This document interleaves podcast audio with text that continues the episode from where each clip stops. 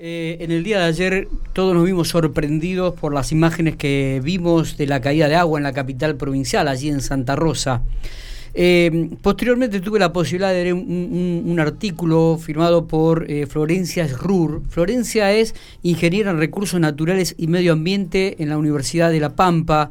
Hizo algunas reflexiones sobre la caída de agua en la capital provincial que me llamaron mucho la atención y tuve ganas de, llamarla, así que, y hemos logrado poder comunicarnos con ella. Así que estamos en contacto entonces con la ingeniera en recursos naturales y medio ambiente, Florencia Rur, a quien agradecemos que amablemente nos haya atendido y nos haya dispensado estos minutos. Florencia, buenos días. Miguel Lastra de Infopico te saluda. Buenos días, ¿qué tal? Bueno, muy, muy bien. Eh, ayer estaba leyendo un, reflexiones tuyas acerca de, de la caída de agua, ¿no? Entre tantas ponía que 67 milímetros en una hora es una intensidad elevadísima.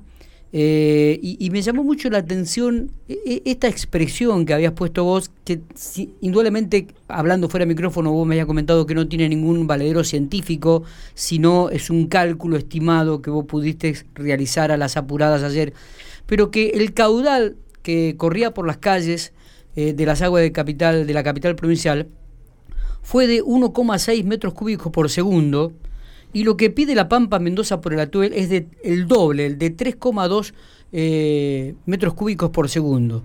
Cuestión de escala, ¿no? En la calle circula la mitad de lo que se pide para un río. Me llamó mucho la atención esto y, y digo, tengo que hablar con Florencia. A ver, explícanos, explícanos un poco. Sabemos que vos está, estuviste estudiando, te recibiste y has presentado una tesis sobre justamente esto, del el tema de drenaje urbano sostenible en, la, en Santa Rosa. Sí, bueno, primero, antes que nada, aclarar que ese cálculo, bien como dijiste, no tiene relevancia científica, fue simplemente eh, decir, bueno, la calle mide 8 metros de largo, aproximadamente tiene 20 centímetros de profundidad y a ojito mirando cómo corría el agua, decir, bueno, si va a un metro por segundo de velocidad, eh, al hacer esa multiplicación se puede llegar a que podría aproximadamente haber llegado a pasar 1,6 metros cúbicos por segundo de agua eh, en una calle de Santa Rosa eh, de manera aproximada repito, no tiene eh, relevancia científica porque no fue un dato calculado por eh, aforo. Claro, claro. Eh, así que es simplemente una, una observación de, la cantidad de agua que, había ayer, ¿no? Lo, lo, ocurrido ayer en Santa Rosa, de alguna manera, Florencia, ¿está relacionado a ese análisis que vos haces en tu tesis de la respuesta hidrológica ante un sistema de drenaje urbano sostenible en Santa Rosa? Eh, provincia de La Pampa, e, es, un poco, eh, se, se, argumenta, encontraste aún más argumentos en cuanto a esta tesis tuya? Siempre en, la, en los sistemas urbanos eh, el ciclo hidrológico se ve alterado. Cuando uno habla de ciclo hidrológico tiene que pensar en un balance y cuando se habla de balance son entradas de agua menos salidas de agua y cuánto se almacena en la ciudad. Es como un balance en una cuenta bancaria. Cuánta plata te entra, cuánta plata gastas y en definitiva es cuánta plata te queda. Eh, las ciudades, el tema de las salidas por infiltración se ve disminuidas debido a la impermeabilización de las calles y las construcciones. El asfalto no deja que el agua pueda traspasarlo. claro, claro. Entonces, el agua, cuando llueve, el agua puede o infiltrar o escurrir. Si en este caso no puede infiltrar, lo único que le queda es correr en calle. Eh, para eso están los sistemas de drenaje pluvial, que acá tenemos sistema convencional, que es la boca de tormenta, capta el agua y lo deriva a parte a la laguna Don Tomás y en algunas regiones de la ciudad al Bajo Giuliani. Eh, si la ciudad crece de manera muy acelerada y las infraestructuras de saneamiento quedan subdimensionadas, es decir, quedan pequeñas, eh, no da abasto el sistema pluvial. Y por eso yo en la tesis propongo el tema de sistemas de drenaje urbano sostenibles, que son sistemas complementarios al sistema de drenaje convencional y en el caso particular de la tesis propongo lo que es la cosecha de agua de lluvia, es decir, almacenar y retener lluvia para darle como una especie de alivio al eh, sistema pluvial, ese agua que se retiene y se almacena en cisternas, eh, no va como escorrentía en calle. Y luego ese agua se podría llegar a utilizar para usos no consumtivos, es decir, no para tomarla, pero eh, sí para limpiar, para regar o para distintas, para las mochilas de los inodoros, si se hace sistema doble circuito. Está bien. Está bien y la precipitación de ayer fue eh, bastante... En, Santa Rosa suele haber eh, temporadas muy húmedas y temporadas muy secas. Por ejemplo, en 2018-2019 no llovió nada, en 2020 casi que tampoco. Eh, en 2018 llovieron 371 milímetros en un año, lo cual fue un año extremadamente seco. Sí, sí, sí, muy poco. Eh, y en contraste en 2017 eh, precipitaron más de mil milímetros en un año, lo cual fue un año extremadamente húmedo. Eh, pero comparando, por ejemplo, eventos entre lo que pasó en 2017 y lo que pasó ayer, en 2017 fue un evento que empezó a las más o menos 6 de la mañana del 28 de marzo y terminó más o menos a las 12 de la noche del 30 de marzo. O sea, fueron dos días, dos días de lluvia constante en donde en total se acumularon 279, 280 milímetros.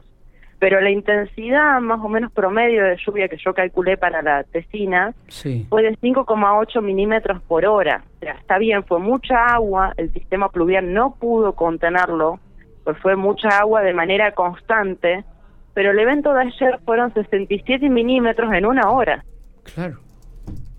fue un evento eh, muy extremo que cabe aclarar la diferencia entre lo que es magnitud de precipitación e intensidad. en, en lo que es meteorología, climatología, magnitud es la cantidad total de agua que precipita.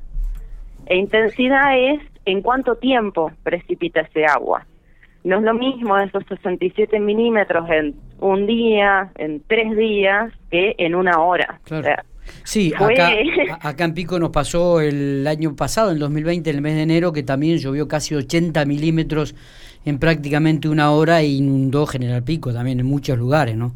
Eh, llega un momento que no tiene por dónde escurrir el agua y evidentemente comienza a estacionarse y además de no poder filtrar por ningún lado comienzan a suceder este tipo de... son fenómenos este, naturales que, que, imprevistos que de repente si no está la infraestructura, porque vos también hablás eh, eh, en, esta, en este pequeño escrito sobre que eh, los efectos también afectan en la medida en que las infraestructuras no acompañan en el crecimiento poblacional, ¿no?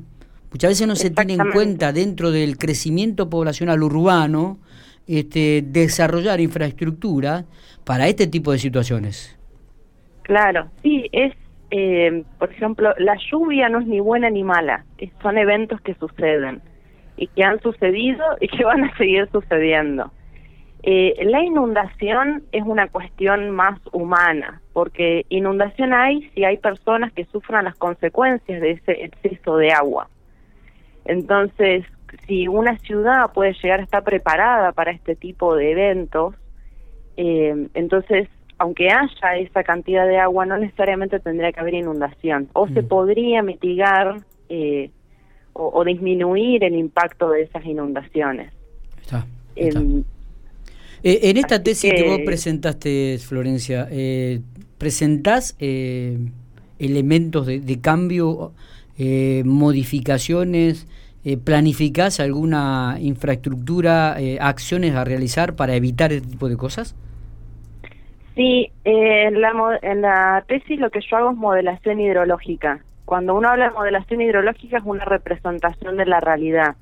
Yo quería ver qué pasaba en Santa Rosa en cuanto a lo que es la variación de almacenamiento de agua y la disminución de escorrentía, si se aplicaban, si se construían cisternas bajo distintos escenarios como claramente yo no me iba a poner a construir cisternas en edificios, la modelación hidrológica lo que te permite es poder comparar cómo está el sistema hoy versus distintos escenarios. Yo planteo ocho escenarios en donde se van combinando cisternas en la cantidad de edificios que hay ahora en Santa Rosa, como un hipotético, asumiendo que si en 10 años eh, ahora Santa Rosa tiene esa cantidad de edificios, dentro de 10 años va a tener el doble, eh, con los edificios que se encontraban en construcción en el año 2019 en espacios verdes y la combinación de esos tres con eventos pluviométricos basados en tormentas de diseño.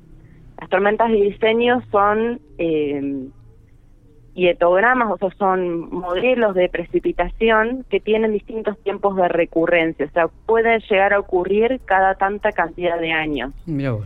Eh, yo eh, hice las precipitaciones de diseño para tiempos de recurrencia de dos años, 5, 10, 25, 50 y 100 años. Entonces, acaba de aclarar que no es que rajatabla se cumpla de cada 100 años, tiene que pasar esto. ¿Qué? eh, Digo, pero... Puede llegar a ocurrir. ¿Qué análisis haces de la... De la actualidad de Santa Rosa en relación a este tipo, a esta respuesta hidrológica que, que tiene en estos momentos? ¿Es escasa? Bueno, ¿Es precaria? Mira, la respuesta hidrológica lo que te dice es cómo reacciona la ciudad, o sea, cómo es el hidrograma, es decir, la relación entre la escorrentía y la precipitación eh, en la ciudad. Yo para la modelación hidrológica solamente tomé la cuenca del barrio centro, es decir, como si el centro de Santa Rosa, el barrio centro, fuera una isla que flota. Eh, debido a que es una tesis de grado, no hice de, de toda la ciudad de Santa Rosa porque era demasiado, eh, pero en ese análisis de la respuesta que tenía la ciudad ante distintos eventos de precipitación, por ejemplo, eh, las tres avenidas que son las colectoras de agua, que son la Avenida San Martín, eh, la Avenida eh, España, Uruguay y una calle que se llama calle Mansilla Sarmiento, eran las que más rápida respuesta tenían, con precipitaciones de bajo tiempo de, de recurrencia. la calle que más tenía más respuesta tenía es eh, la avenida San Martín. Bien, bien. Florencia, te agradecemos estos minutos que has tenido para Infopico. Queríamos, quería en realidad hablar contigo sobre estas definiciones que habías manifestado en un escrito, eh, reflexiones sobre la, lluvia de Santa Rosa y me parecían que había algunas definiciones realmente interesantes como para poder compartir, así que te agradezco muchísimo estos, estos datos y estos minutos que has hablado con nosotros. ¿eh? Bueno, si me permitís decir una cosita más. Sí, sí, cómo no. Eh, tengo junto con otras personas un grupo de Facebook en donde hacemos divulgación científica en temática hídrica que se llama Hidrología Aplicada Pampeana, HAP.